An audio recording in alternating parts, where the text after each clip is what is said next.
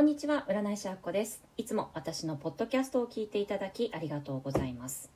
この番組では占い師になりたい方へ占いの館や電話占い師会社に所属するような所属占い師ではなくフリーランスとして自分でお客さんを集めて好きな時間に好きな場所で占いのお仕事ができるようになるやり方を教える番組となっております。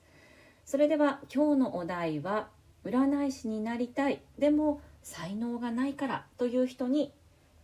配信したいと思います。このポッドキャストを聞いてくださっているあなただったら占いが好きだから占い師をやってみたい。大好きな占いを使って人の喜ぶ顔が見たい。そういった夢をお持ちではありませんか？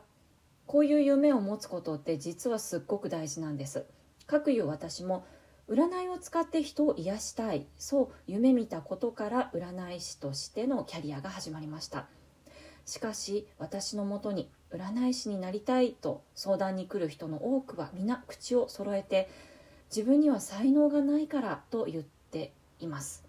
そして夢を叶えるための具体的な行動っていうのを起こしてない方も少なくはありません。夢を実現させる初めの一歩は才能のあるなしではなくまず行動してみること。才能があるから偉いわけではないですし才能がないならないなりに夢を実現する方法っていうのはあるんです。人はそんな才能のない自分を諭すことを恥ずかしいと感じますが別に未熟だっていいんです。頭のいいふりやできるふりをしたって何の意味もありませんからね。例えば私はインスタグラムでの発信活動を生徒さんに推奨しているのですが画像がうまく作れないから投稿できないという声も聞きます。しかし初めからデザイナーが作ったような素敵なデザインを作る必要はないんですね。今できる自分の精一杯を世に出していきながら少しずつ改善していけばいいんです。むしろ未熟であるからこそもっと上手になりたいと頑張る情熱が湧いてくるはずです。このように未熟未熟さを諭して堂々と生きることも夢を叶える時には大切です。もう一つ夢夢を叶える時に覚えておいてほしいことがあります。夢に向かって努力していると必ず誰かに批判をされたり周囲と考えが合わなくなってきます。そんな時は全員に好かれようと思わず自分を貫いていきましょう。もしも批判にさらされたり人が離れていって辛くなったら思い出してほしいエピソードがあります。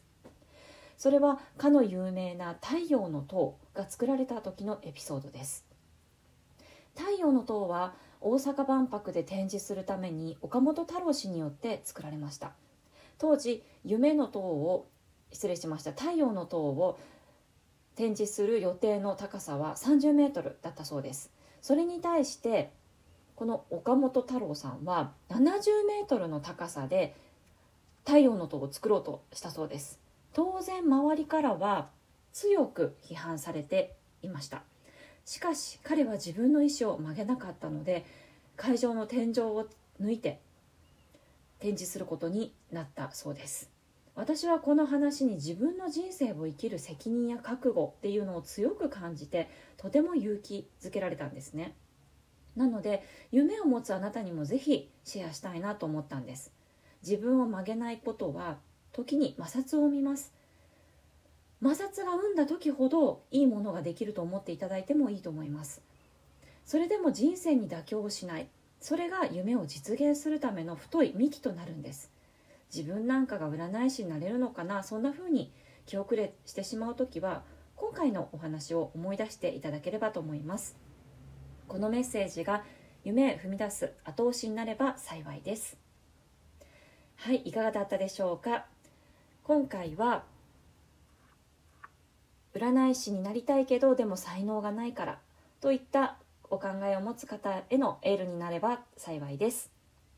最後に私の告知をして終わりたいと思います。私の新作の電子書籍が今500円を無料で公開しております。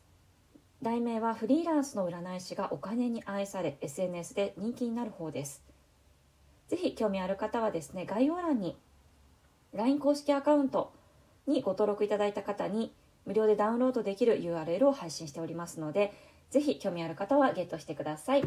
それでは最後まで聞いていただきありがとうございました。あっこでした。